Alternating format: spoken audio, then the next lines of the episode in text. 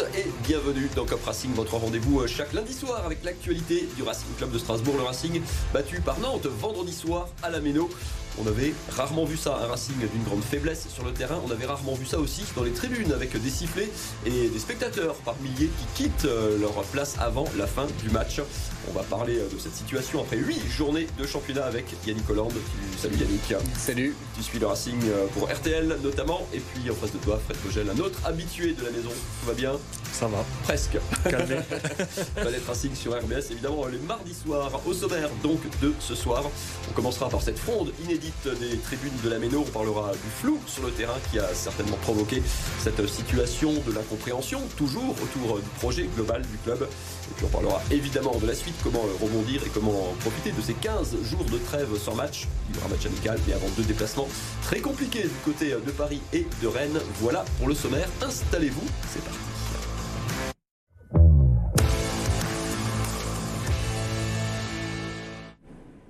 Désifflé vendredi soir euh, à la Méno, en cours de match, en première mi-temps déjà, pour accompagner euh, le Racing au vestiaire sur certains changements, et à la fin du match, et puis euh, des tribunes surtout qui se vident. On n'avait pas vu ça, Yannick, depuis quoi Une quinzaine d'années au moins. Qu'est-ce qui s'est passé pour qu'on revienne, qu'on voyage dans le temps de cette, de cette manière? C'est, en tout cas, moi je trouve que c'est le plus inquiétant, effectivement. Sur, sur ce match qu'on a vécu euh, vendredi soir, c'est plus que le résultat, plus que le fond, c'est de voir ça, de voir ce public qui siffle, de voir ce public qui s'en va. Je me suis dit, effectivement, c'est peut-être ça le plus inquiétant parce que c'est la, c'est la fin de quelque chose, c'est la fin de ces, euh, voilà, de ces, ces, 15 années. Où On nous a vendu le début de quelque chose de nouveau. Oui, bah, c'est plutôt la fin, à mon avis, de, voilà, de cette fameuse génération Racing dont on parle tout le temps, dont Marc Keller parle tout le temps. Et j'ai l'impression qu'on est en train de casser quelque chose. Et je pense que c'est ça le plus inquiétant. Parce que ça, ça va être beaucoup plus compliqué à, réparer que, euh, que finalement reconstruire une équipe ou réajuster une équipe. Mais ce lien très particulier qu'il y a avec les supporters, euh, moi j'ai peur qu'on soit en train de le, de le casser. Tu m'as bluffé en s'installer en plateau. Tu me dis, moi je fais partie des gens qui sont partis euh, avant, avant la fin du match. Comment on est passé du soutien indéfectible de la Méno, même dans des situations très compliquées, certaines saisons ces dernières années, à cette situation de vendredi soir? Mais parce que le cœur est, le cœur est blessé, hein. clairement. Euh, ça fait mal de voir notre équipe comme ça, euh, de ne pas, de pas avoir d'équipe tout simplement. Euh, on a tellement vécu de choses ces dernières années que, que c'est difficile de, de, les voir souffrir comme ça. En plus, c'est des jeunes qui ont rien demandé, qui sont pas encadrés, qui sont pas dirigés. Il n'y a pas de stratégie. Euh, c'est un no man's land de match. Hein. À la mi-temps, si celle c'est pas là, on en prend 3-4. Hein, on va dire les choses clairement. Euh, Nantes nous a mangé de, pendant 90 minutes. Allez, il y avait juste les arrêts de jeu à la fin et, et j'ai même même pas vu le but parce que j'étais parti avant et euh, mais d'une déprimé en fait de voir notre Racing dans cet état-là. C'était vraiment, euh, c'est douloureux à voir en fait hein, là-dessus. Et, euh, et c'est surtout que bah, on nous a vendu un projet dont on ne sait toujours pas le contenu et, et l'idée, et que pour 50 millions se retrouver dans cette position-là avec 10 points miraculeux depuis le début de saison après 8 journées, euh, c'est difficile. On a fait 19 tirs, je crois, depuis le début de la saison, 8 journées. Lens en a fait 30 sur un match face à Metz c'est peut-être temps de se poser les bonnes questions. On est devant Lens au classement, hein, ceci dit. Regardez. C'est trompeur. Regardez le classement de cette Ligue 1 après 8 euh, journées. Donc, le Racing qui sort du coup de la première moitié euh, du tableau, pour la première fois d'ailleurs de la, de la saison, qui est 11e pour l'instant avant euh, d'entériner hein, le résultat du match Montpellier-Clermont qui n'est pas allé à son terme. Le Racing, tiens, il faudra qu'on pense à supprimer les deux petites cases. Hein. Effectivement, il n'y a plus que 18 clubs cette saison en Ligue 1.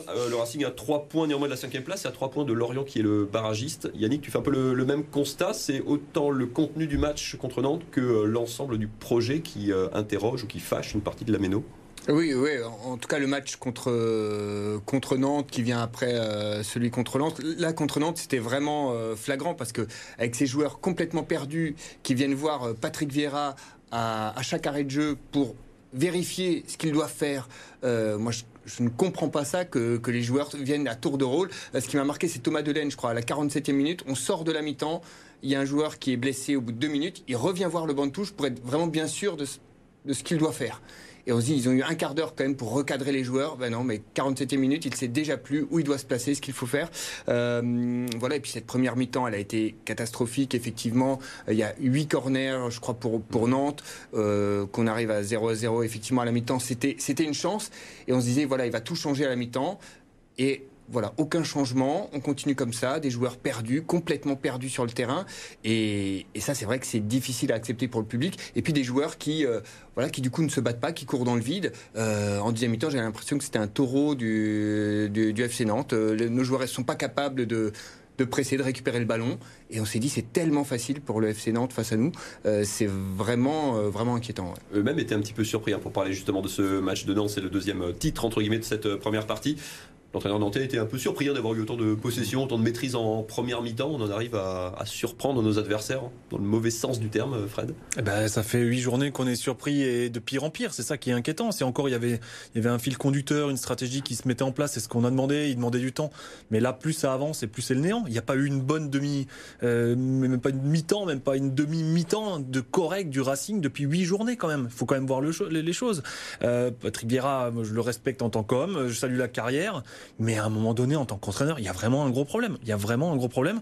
Et il est vraiment urgent d'agir. Et on voit que cette équipe-là, même dans l'effectif, quand tu prives même de Persic et d'Aoulou, qui peuvent être un peu les, les, piliers au milieu de terrain, tu t'en prives, et il n'y même pas. Effectivement, Moi, je, je, moi, j'ai des grosses craintes, sachant qu'en plus, comme tu l'as dit, on va aller à Paris, on va aller à Rennes. Aujourd'hui, le Racing, euh, dans l'équipe, je crois, est 16e sur 18 dans les, dans les résultats moyens des notes. Patrick Vieira est dernier entraîneur de Ligue 1. Mm. C'est quoi le projet? Pour reprendre la banderole euh, des supporters avant, avant, pendant le, pendant, le match, pendant le match, effectivement. Euh, Yannick, un confrère, euh, Sébastien Ruffet, pour ne pas le nommer, s'est amusé à nommer, à recenser les compos d'équipe que les journalistes le lendemain du match avaient, avaient sorti. Alors certains avaient vu dans ce match un 3-4-3, d'autres une espèce de 5-3, 5-2-3. Enfin, alors soit les journalistes ont du mal à suivre, soit c'était pas pas lisible, euh, pas, flagrant en tout cas. Voilà, moi, je, ne l'ai toujours pas compris. J'avoue, euh, quand j'ai dû annoncer la composition à l'antenne, je disais que je ne comprenais pas, que j'avais trois arrières latéraux sur le terrain. Euh, voilà, donc tout le monde rigolait. voilà, et tout, le monde rigolait en disant. Alors je dis, je vous expliquerai plus tard comment ils se placent. J'ai pas pu leur expliquer pendant tout le match sur qui était où, quel était le système. Et, voilà, et moi, clairement, ce que j'ai senti, c'est qu'à la rigueur, que nous, journalistes, on ne le comprenne pas parce qu'il est trop subtil pour nous, très bien, mais clairement, les joueurs eux-mêmes ne comprennent pas leur propre système. Et euh, voilà où le système de Patrick Vieira il est soit trop compliqué.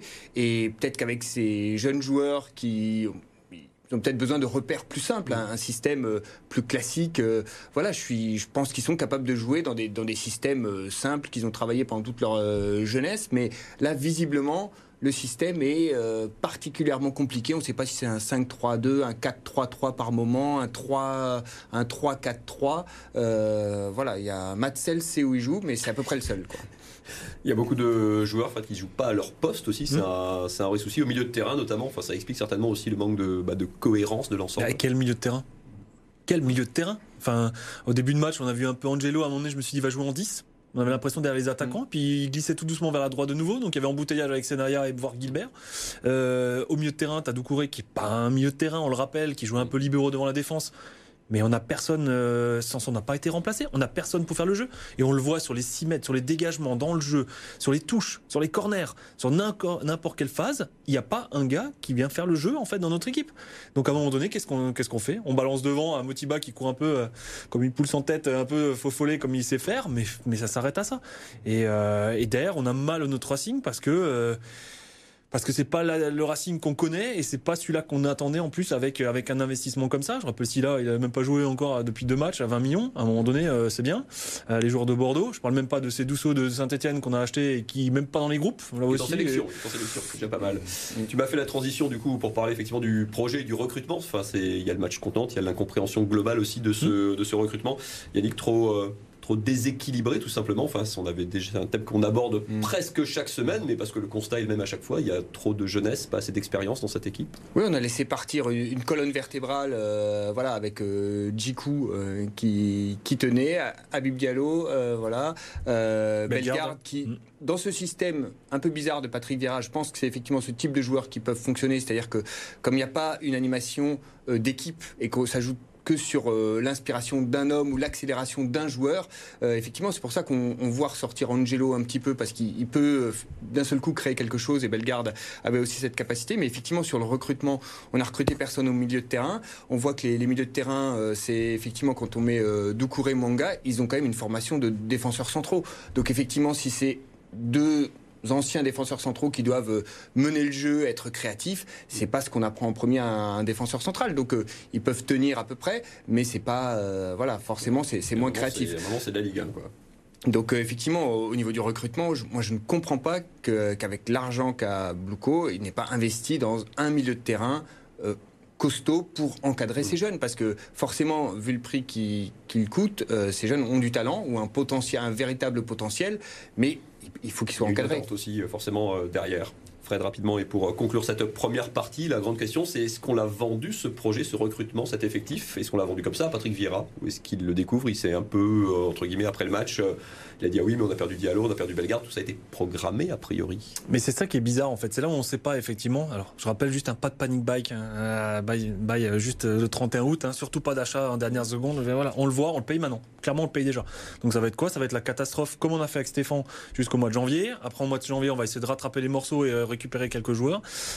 Je sais pas où on va là, mais clairement. Et effectivement, on sentait dans son discours d'après-match où là, il est en train de pointer que effectivement, bah, son équipe, en fait, il a beaucoup de défenseurs, quelques attaquants, et puis personne au milieu en fait et qui constate ça comme ça. Alors euh, c'est vraiment bizarre et on le sentait, ça y est, ça commence à glisser. Et jusqu'à quand ça tiendra? Eh bien, il faudra néanmoins faire avec euh, cet effectif au moins, comme dit, euh, jusqu'à Noël, et puis ramener des résultats et des points pour continuer d'avancer. On va parler dans un instant bah, justement du grand chantier de cette équipe au milieu de terrain, mais pas que. Que faire avec ce large effectif? Et puis, on va parler des 15 jours qui arrivent pour préparer les deux chocs de redéplacement du côté de Rennes et du côté de Paris. Ça s'annonce évidemment particulièrement costaud. Voilà pour le programme qui vous attend juste après une courte page de pub. On se retrouve dans un instant.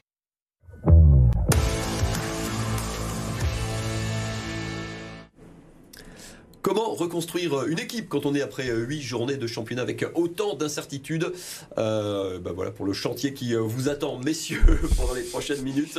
On va commencer par, euh, par un chiffre quand même euh, qu'on vous a mis en infographie pour le, illustrer un petit peu bah, les atermoiements et les tâtonnements de Patrick Vira. Ce chiffre, le chiffre 20, c'est tout simplement le nombre de joueurs titulaires différents qui ont démarré ces 8 matchs de championnat. Sur quoi 25 joueurs, le vrai effectif mmh. pro, on va dire 25 joueurs. Je vous pose euh, la question que je vous ai posée il y a un instant. Qui est titulaire indiscutable dans cette équipe, Yannick? À part on, est, d'accord, on est tous d'accord. c'est ça, c'est Matt et, après, c'est Qui est sûr de démarrer le prochain déplacement à Paris? Matt Sels. euh, ouais, au-delà de Matt Sels, euh, le vrai souci, il est là. Voilà. Si peut-être, allez, je dirais peut-être Lucas Perrin, c'est le seul qui, mmh. qui évolue à, mon avis à son niveau mmh. et voilà. Euh, et oui, Thomas Delaine parce que c'est Naya aussi peut-être un petit peu, ouais.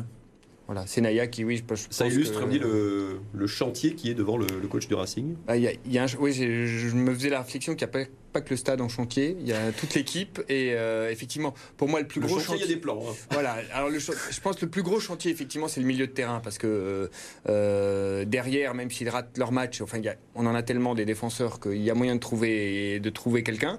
Euh, au milieu de terrain, je suis beaucoup plus inquiet parce que je vois pas trop sur la fin de match contre Nantes finalement en faisant rentrer Sissoko et Diarra j'ai trouvé qu'on bah, avait retrouvé finalement des milieux de terrain qui jouent milieu de terrain et que du coup il y avait un tout petit peu de placement un peu plus logique et euh, voilà c'était aussi la fin de match les Nantais ne, faisaient plus plus grand chose euh, mais voilà, pour moi, les chantiers prioritaires, c'est ce milieu de terrain et puis trouver un patron sur le terrain. Et ça, ça se trouve pas comme ça, quoi. C'est dans l'effectif qu'il faut le trouver. Est-ce qu'il existe, Fred, dans l'effectif, ce patron pour toi? Pas aujourd'hui. Clairement pas aujourd'hui. Alors il y en a qui essaient de prendre un peu le rôle et euh, on pense à Fred Gilbert, on pense à Lucas Perrin, mais pour moi il n'y a pas de patron aujourd'hui. Et euh, patron euh, technique, patron mental, patron de vestiaire aussi. Et à un moment donné, enfin les chantiers, moi ça me connaît, c'est mon métier tous les jours. Et je peux vous dire que voilà, il faut il faut un patron parce qu'à un moment donné il y a des décisions à prendre aussi. Et des décisions aujourd'hui, je vois pas qui les prend à part un peu Cels, mais on le voit sur les sur toutes les phases, sur les corners, sur les coups francs. Ça tatillonne, c'est flou en fait. Et, et aujourd'hui, alors on peut peut-être imaginer peut-être remettre Diarra à son poste. Moi je l'avais vu il y a quelques années quand il était encore jeune, euh, en Gambardella, il jouait pratiquement un peu 8 euh, devant la défense et pas euh, comme Antonetti l'avait fait jouer l'année dernière. Donc peut-être le retrouver à, cette position-là, mais après il était blessé. Et après, aujourd'hui, se priver pratiquement d'un Persic ou d'un Olu, c'est presque difficile à dire. Hein. On en arrivait là. Hein. C'est presque des joueurs qui, nous faudrait pratiquement maintenant. chacun, ils ont eu leur période en tout cas. Enfin, pas forcément très récemment, mais chacun mm. ont fait des bonnes saisons sous le, sous le maillot bleu. C'est le genre de profil, de genre d'expérience qui pourraient jouer à leur poste au milieu, Yannick, qui pourrait être une solution à court terme Oui, même s'ils ont tous les deux déçus aussi. Hein, c'est aussi pour ça qu'ils se retrouvent dans cette situation. Mais, mais sur, le, sur le premier match, on voit bien euh, une passe en profondeur de Persic. Euh, ça reste précis quand, euh, voilà, quand il joue bien et qu'il est, quand il est en forme. Persic, c'est un très bon joueur. Quand il joue pas bien, c'est voilà, c'est problématique aussi.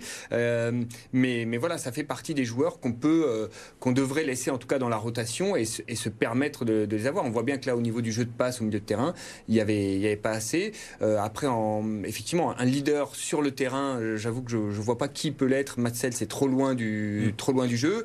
Niamzi, on sent que c'est pas du tout son, son truc, alors qu'avec le départ de, de Djikou, il aurait dû s'imposer. Et le, le, seul, voilà, que je vois un petit peu, je me dis, c'est Lucas Perrin.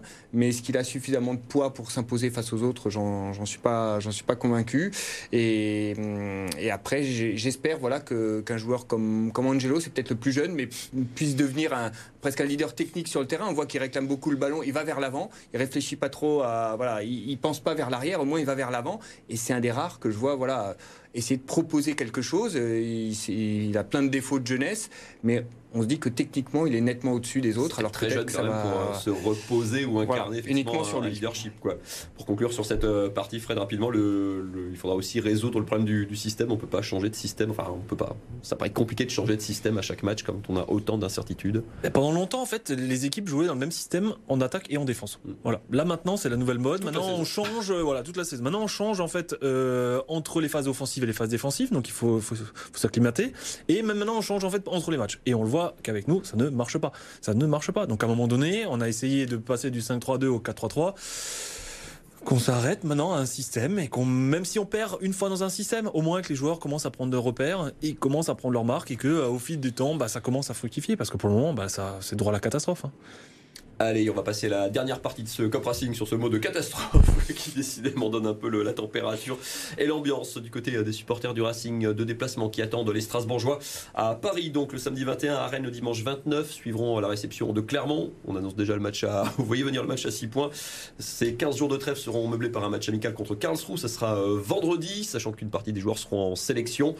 On pourrait se dire, Yannick, que ces 15 jours vont servir à travailler, mais comme toujours, les nombreux absents retenus par leur sélection nationale, euh, y compris Saïdousso. Euh, ça va pas faciliter effectivement le, travail dans le long terme pour instaurer un, un système pour Patrick Vieira exactement, parce que comme c'est des jeunes joueurs, mais qui sont talentueux, ils sont retenus dans leur sélection. Et donc, ça prouve qu'il y a quand même du, du talent, puisque au niveau des sélections, ils, les gardent en, sélection. Mais effectivement, ça devient un cauchemar pour euh, organiser euh, l'équipe. Et nous, on a vraiment besoin de ces, de ces 15 jours pour, euh, pour tout réorganiser. Et, voilà, je ne vois pas ce qu'il va pouvoir faire pendant ces 15 jours avec les trois quarts de l'équipe ailleurs, en déplacement. voilà. Donc, je pense que Paris et Rennes, ça va être très très compliqué, euh, à moins d'un, je sais pas, d'un électrochoc, je sais pas comment, mais on, l'espère en tout cas. Fred, qu'est-ce que tu qu'est-ce que tu fais de ces 15 jours? Comment tu utilises ces 15 jours pour essayer de construire quelque chose pour, euh, pour attaquer ces deux déplacements? Bah, Je change d'entraîneur. D'accord. Peut-être. Ouais, mais non, mais euh, il faut un électrochoc. C'est clair que là, si vous avez vu Rennes PSG hier soir, il y a de quoi vraiment être inquiet. Hein il y a vraiment de quoi être inquiet parce que alors soit on va jouer le Catenaccio et on, se fait un, 10-0-0 euh, peut-être vraiment pour essayer de gagner le 0-0 mais dès qu'on va prendre un but ben, ça va être la catastrophe derrière. Mais euh, mais non mais il, va falloir vraiment euh, trouver les ressources trouver les discours. Il y a un staff étoffé aussi il y a de l'expérience aussi sur le banc et c'est le moment effectivement de, de faire marcher l'expérience. Mais mais là il faut préparer ça en mode en mode guerrier. Sinon sinon on va prendre de dérouiller et on arrivera face à Clermont dans une méno qui va se retourner quand la méno, la méno, elle se retourne face à son équipe, avec des jeunes sur le terrain, là, ça va être très difficile. Et le match à 6 points, ça peut être très très difficile. Patrick Vira forcément à protéger son groupe. Yannick dit que forcément c'est sifflé, ça met pas en confiance. Ce sont des jeunes joueurs, ça a besoin de confiance. Forcément gérer ces sifflets, c'est euh, c'est fatalement un poids supplémentaire aussi. Je me fais un peu l'avocat du diable entre guillemets. Mais bah, on le voit euh, avec, avec Emega hein, qui a été euh, qui a été très mauvais contre contre Lens et en même temps moi j'ai j'ai eu mal pour lui au moment de sa sortie sous les sifflets. Il a 20 ans, il a complètement raté son match face à Lens bizarrement, il était euh, malade, absent mhm. contre, contre Nantes. Euh, voilà, je pense qu'il va avoir peur de revenir jouer à la Méno. Et, et, voilà, et c'est très compliqué de. Effectivement, je pense que c'est pas de la faute de ces jeunes joueurs, mais ils doivent, ils doivent être accompagnés, ils doivent être encadrés.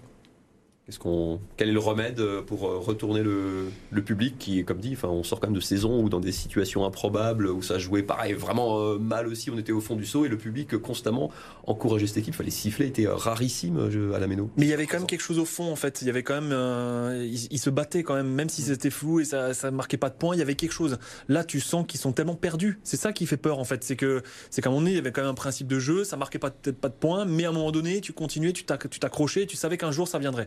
Là, en fait, chaque mi-temps qui passe, on, glisse, on glisse encore vers le vers le néant en fait. Il y a, vraiment plus rien. Euh, Lens a été compliqué, mais finalement quand tu vois Lens face à Arsenal, tu dis que finalement perdre 1-0, c'était pas non plus déconnant. Et Maga, il a peut-être fait un mauvais match, mais en même temps, il a même pas eu aucun ballon à jouer.